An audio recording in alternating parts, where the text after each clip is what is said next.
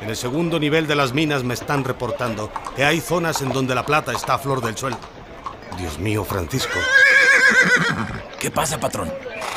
¿Pero qué no estás viendo a esa hermosa mujer? Es la hija de don Sebastián, un minero de Parral. No viene muy seguido por acá. Creo que llegaron hace dos días a Chihuahua. Los vi comprando provisiones para su gente. Entonces ya te has hablado con ella. Sí, patrón. Es buena persona. Vente, vamos. Anda. Parece que va a entrar al templo.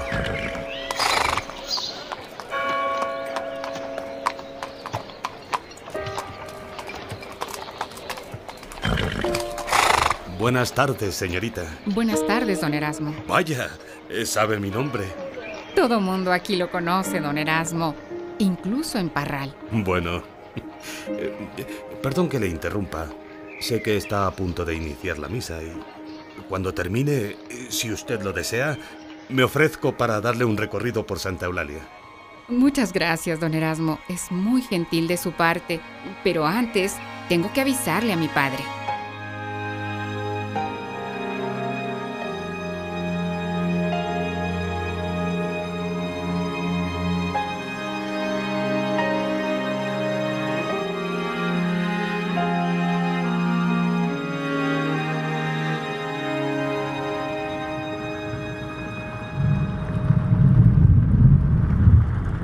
Cuenta mi papá que Erasmo se enamoró a primera vista. Ya tenía dinero, ya era respetado, solo le faltaba con quién compartir. ¡Ay! ¡Qué bonito que le inviten a pasear a uno!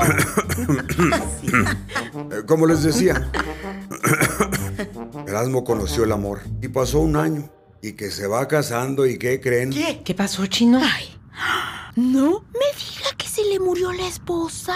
Eso pasa mucho en las novelas. No, no.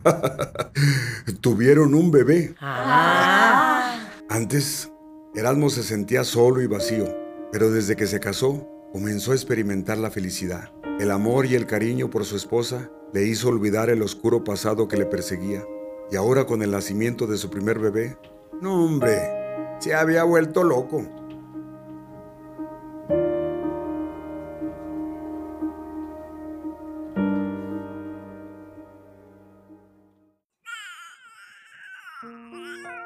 Mira cómo se mueve.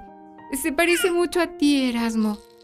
Cada vez que hablo, se queda muy seriecito. Sí, está al pendiente de la voz de su madre. No lo puedo creer. No puedo creer que esto esté pasando. Siento una gran responsabilidad.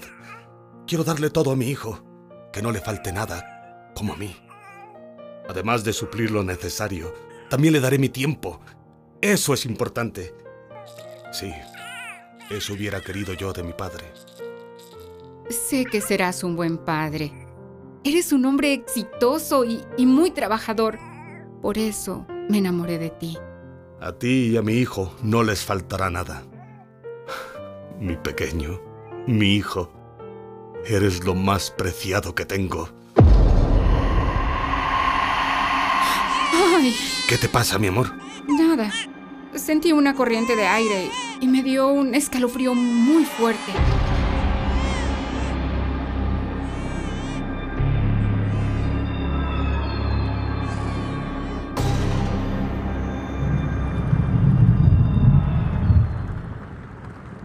Eres lo más preciado que tengo, dijo Erasmo. Esas palabras no solo fueron escuchadas por su esposa, sino por un invitado, el cual nadie podía ver. ¡El chamuco! Ah, sí es cierto. El diablo dijo que a cambio de las riquezas y poder le iba a pedir lo más preciado que Erasmo tenía. ¿Te acuerdas más? Sí. Pues este invitado invisible se paseaba por aquella habitación, contemplaba al bebé con una mirada fría y despectiva. Ay, no, chino. ¿Y ahora? ¿Qué va a pasar? Pues Erasmo hizo un trato, Rosa, y lo tenía que cumplir, porque si no, habría graves consecuencias. Con razón nos decía Chino. Este no da nada gratis. Nomás viene a matar y robar. Así es, Carmen. Y no pasó mucho tiempo para que Erasmo se diera cuenta de la magnitud del trato que había hecho. y una noche de verano